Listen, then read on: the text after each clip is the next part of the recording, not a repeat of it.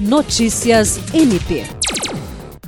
O Ministério Público do Estado do Acre, por intermédio da Promotoria Especializada de Meio Ambiente da Bacia Hidrográfica do Baixo Acre, irá instaurar um processo para apurar a denúncia veiculada em redes sociais de que funcionários de uma loja de departamentos em Rio Branco teriam usado fogos de artifício para matar pássaros que dormiam nas fiações do estacionamento do estabelecimento. De acordo com a Associação Patinha Carente, que publicou um vídeo em suas redes sociais registrando o momento em que os fogos de artifício são disparados supostamente por funcionários da loja, mostram que o fato teria ocorrido na noite da última segunda-feira.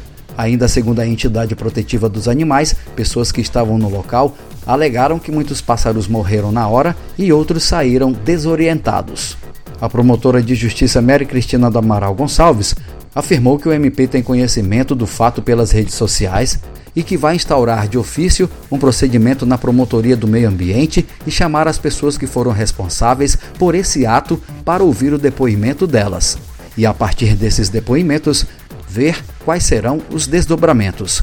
Jean Oliveira, para a Agência de Notícias do Ministério Público do Estado do Acre.